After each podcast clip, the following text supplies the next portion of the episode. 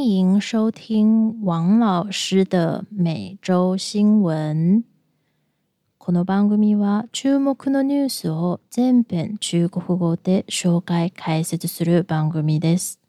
ニュースの原稿はホームページにも掲載していますので、気になる方はどうぞ説明欄からアクセスしてください。今天是二零二三年七月十四日。本周的新闻主题是：Meta 推出全新社群平台，推特面临危机。美国知名的科技公司 Meta 在七月五日。正式发表了一个新的社群平台 Threads，而且不到一个星期，注册的人就突破了一亿人。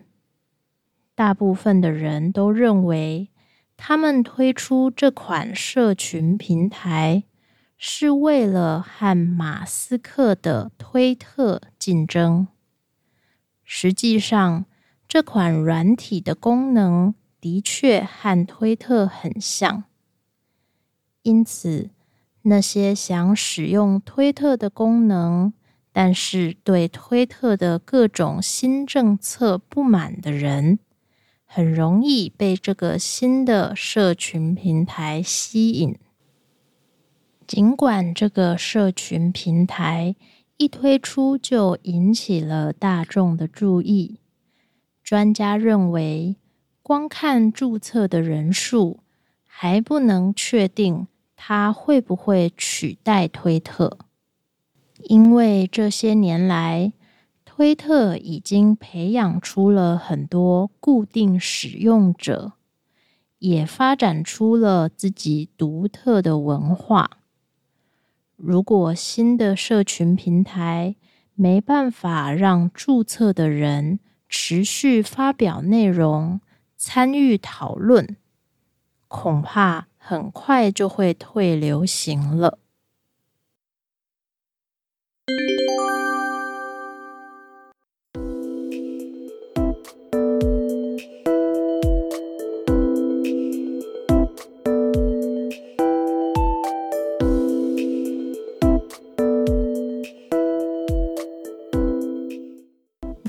我是王老师。你可以在王老师的官方网站上找到刚刚的新闻内容。欢迎你一边看文字版的新闻，一边听王老师讨论这则新闻哦。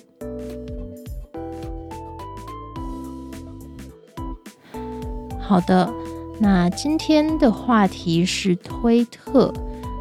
推特是一个社群平台，或者可以说是一个社群软体。那不管怎么说，它的功能就是让使用的人在上面发表自己的意见或是照片，然后可以跟其他的人交流。除了推特 （Twitter） 以外，脸书、Facebook，或是台湾人说的 IG、Instagram 等等，都是这样的社群平台。那么，推特最早是在二零零六年上线的，它的标志是一只蓝色的小鸟。随着网络发展，用推特的人也越来越多。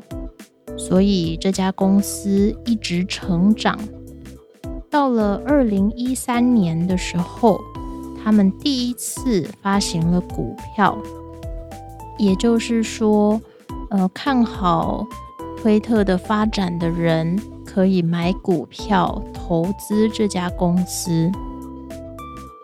推特有很长一段时间在各种社群平台里面。占着重要的地位。刚刚也说了，因为它发行了股票，在市场上大家可以自由的买卖这家公司的股票。那马斯克大约在二零二二年的春天，成为了推特最大的股东。去年这个时候，可能大家也看到了很多新闻，在谈马斯克和推特这家公司的关系。一开始，推特并不想让马斯克来经营他们的公司。呃，但是不管怎么样，大概在去年十月的时候，马斯克正式把推特买下来，到现在甚至还不到一年，但是这中间已经发生了很多改变了。马斯克买下推特的时候，其实推特的经济状况并不太好。马斯克说，推特的广告收入跟以前比起来少了很多，所以那时候其实推特是不赚钱的公司。那为了降低成本，马斯克进行了裁员。换句话说，他开除了非常非常多的员工，然后。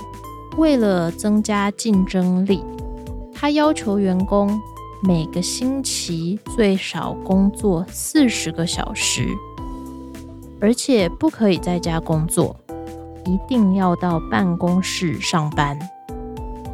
他甚至说，如果你不愿意比以前更努力工作，就请你离开公司。那在这样的状况下，很多以前的推特的员工，不是离开就是抱怨，这是对推特来说第一个很大的改变。另外一方面，以前我们使用推特是完全免费的，但是为了增加收入，还有避免假账号不断增加。马斯克决定对一些推特的使用者收钱。到了今年七月，呃，也就是大概两个星期前，马斯克甚至宣布，他要限制每个人每天可以在推特上看到的文章数量。那有一些人，那些付钱的人。他说可以看六千则，没付钱的人只能看六百则等等。虽然他后来又把规定改成最多八千和八百则，但是网络上早就到处都是抱怨的声音了。当然，也有很多人生气的说，他们不要再使用推特了。就在这个时候，Meta 推出了和推特功能差不多的这个新社群平台 Threads，很明显就是想跟推特抢客人。目前看起来，他们有一个不错的开始，但是也有一些问题，比方说，马斯克认为。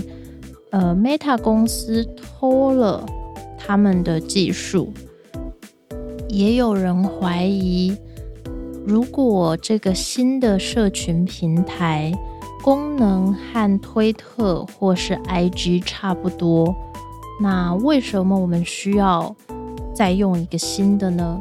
用旧的不就好了吗？不过无论如何，这个社群平台。已经是现在最热门的话题了。根据资料，在日本有百分之五十三的人使用推特，也就是说，有超过一半的人都用推特这个社群平台，在所有的社群平台中占了第二名。所以，马斯克。改变推特的使用规则的时候，受到影响的人一定也很多。不过，跟日本比起来，台湾人对这个新闻的反应好像比较小。这是因为推特在台湾的社群平台中只占第六名，它的重要性对台湾人来说比脸书、IG 或是抖音 TikTok 还低。除了 Line 以外，在日本最多人用的社群平台是推特，可是，在台湾最多人用的是脸书。这也是一个很有趣的现象。呃，根据我自己的观察，推特在日本这么受欢迎。可能跟他不必用真正的名字发表文章有关系，因为如果发表文章的时候不用让大家看到自己真正的名字，感觉比较安全吧。但是在台湾，可能是因为人跟人的距离比较近，很多人觉得被别人知道名字也没关系。所以用脸书的人比较多，尤其是十几年前脸书刚开始流行的时候，可以在脸书上面玩游戏。如果你也玩过的话，就知道脸书上的游戏都是可以跟朋友一起玩的。很多人为了玩游戏。就会找朋友一起用这个社群平台，因此使用的人就大量增加了。而且大家不要以为只有年轻人对这种社群平台或是网络上的游戏有兴趣哦。呃，那时候我记得很多，大概像我的爸爸妈妈那一代的人都加入了脸书。而且找很多亲戚朋友一起来玩游戏，这些人大部分用着用着就习惯了，再加上朋友都在这里，比较不像年轻人一样会一直想换到新的社群平台上，所以脸书的使用者到现在在台湾。还是第二名，是除了 Line 以外最多的。既然台湾使用推特的人没有那么多，要放弃推特，然后去新的社群平台的人也比较少。但是呢，台湾人有一个特性，就是很喜欢新鲜的东西，所以。就算是没用过推特的人，看到这个新的社群平台以后，也都想试试看，用用看。尤其是年轻人，感觉如果不赶快加入这个新的社群平台，可能就落伍了。所以我也观察到，大概这两个星期，在 IG 上面。有很多人在讨论这个新的社群平台。我认为，既然是社群平台，呃，最重要的功能就是社交嘛。那不管是跟朋友、家人，还是网络上不认识的人交流，都算是一种社交。所以，只要用的人越多，资讯越丰富，大家一定就越喜欢用。因此，就像新闻里的专家说的，如果大部分的人加入这个新的社群平台 Threads 以后，愿意在上面多贴文章、多贴照片，那他就有机会打败推特。至于推特有没有机会留住现在的使用者，就得看马斯克怎么面对这个挑战喽。